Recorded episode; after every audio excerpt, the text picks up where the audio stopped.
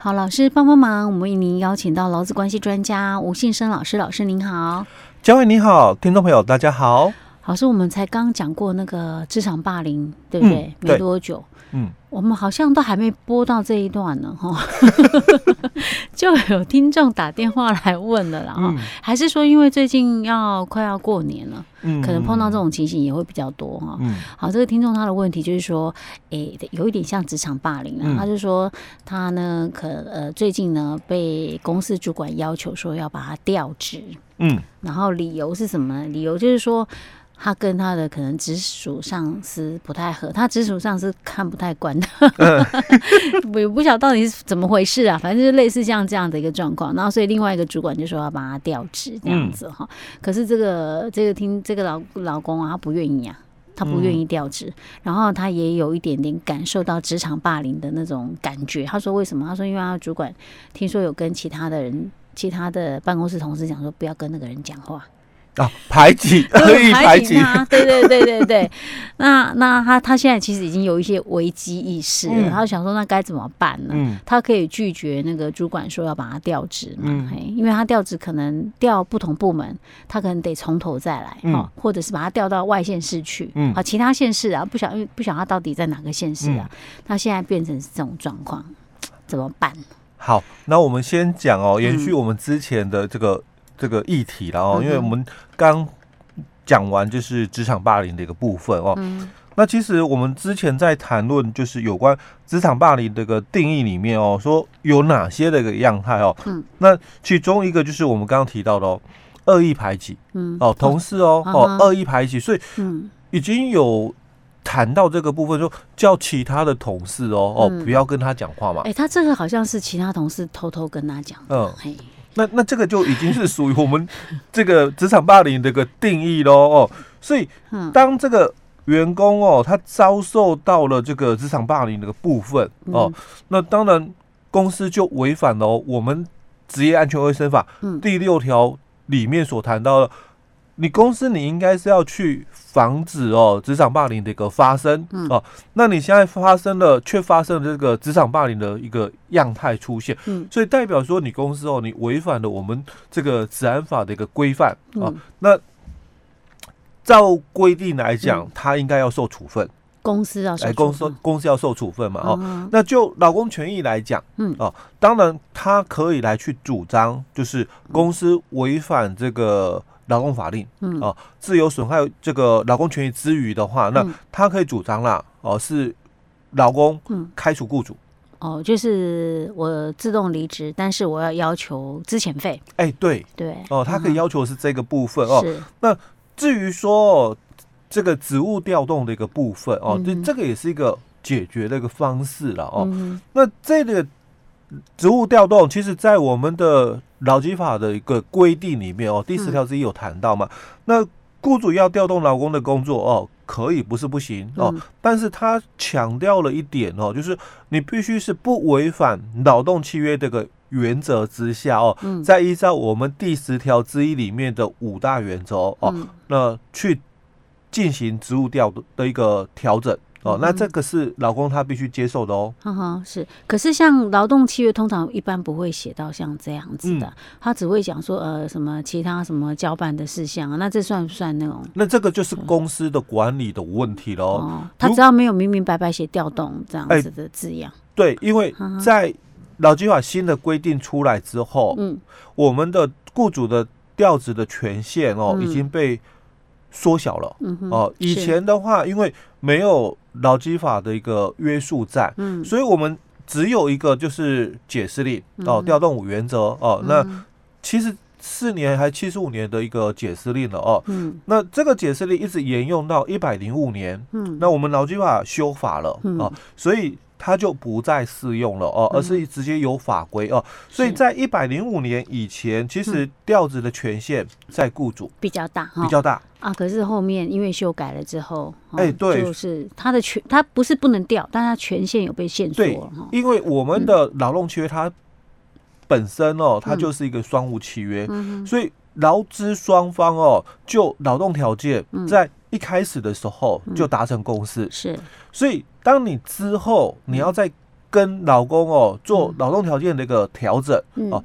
不是不行，嗯。哦，所以在第十条之一劳基法第十条之一，他强调了，就你必须是在不违反劳动契约的一个约定的一个情况下，嗯，那你再去进行哦这个新的调动五原则哦，符合新的调动五原则之后，你可以跟老公哦做职务的一个调动。老师，那这五原则是哪五项啊？我们大概就跟大家复习，哎，复习一下哦。啊、好，那第一个就是基于企业经营的一个必须哦，嗯、那它。跟以前的旧的原则一样，嗯嗯、只是它多了后面这句话哦，嗯、而且哦，不可以有不当的动机与目的、嗯、哦，所以它多了这一段哦。以前的解释令只有讲说，只要企业经营所必须就，就可以了、嗯、哦。那现在就多了这一段哦，就、啊、你不要有权利滥用，哦、对。所以他说不可以有不当的动机与目的哦，嗯、但是他有规定，那如果法律另有规定的哦，就不在此限，从其规定了哦，嗯、就有些的这个。比如说银行业者，嗯，那他们是有规定的哦，哦，有些的这个职务哦，那任职啦哦，不能太久哦，怕有这个弊端。的问题，对，所以他就有这么一个规定哦，所以他说，但法律另有规定，从其规定哦。是。那第二个就是对于劳工的工资还有其他的劳动条件未做不利的一个变更，嗯。哦，那这个其实我们以前在节目里面一直谈到，说这一段其实才是最难的。对，因为有些时候你因为职务不同，你那个性质不同，嗯，可能在薪资上面就会有不同。哎，对，比如说你做业务的，嗯，跟做内勤行政的，对，可能就会有差别啊。因为你做了不同的一个职务哦，嗯，所以可能你的奖金，嗯，哦，或者是职务的一个加给津贴，嗯，可能会有所变化。是，因为你是做外勤人员的时候，可能给你一些其他的，因为外勤的。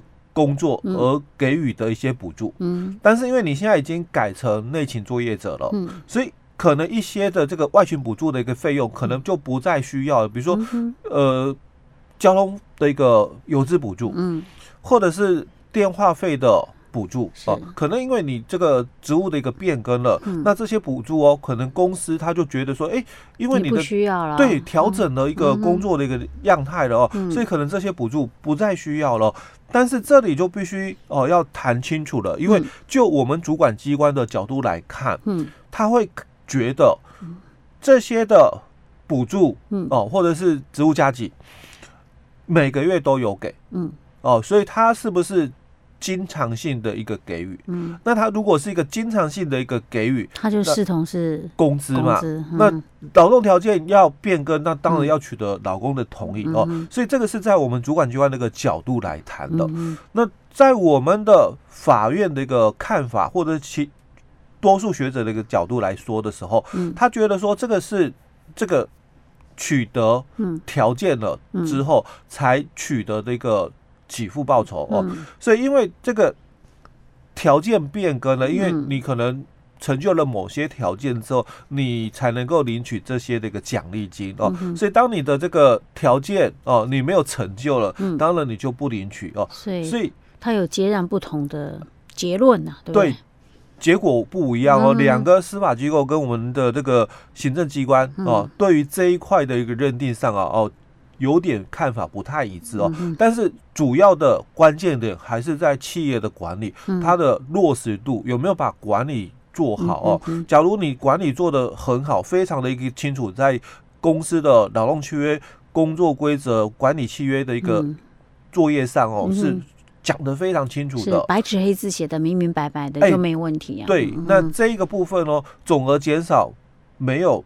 不利哦，因为这个是在我们管理作业上哦做的很落实的话哦，虽然总额有减少，但是确实是因为这个工作内容的一个变化而产生的一个调整哦，那这个是允许的哦。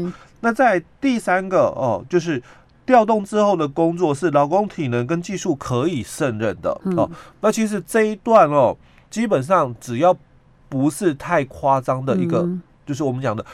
权力滥用的情况哦，嗯、那基本上都能够接受，因为毕竟新的单位哦，嗯、新的工作，嗯、那只要给这个员工哦，嗯、有一段时间的这个学习训练的一个适应期哦，基本上也不违反规定了哦。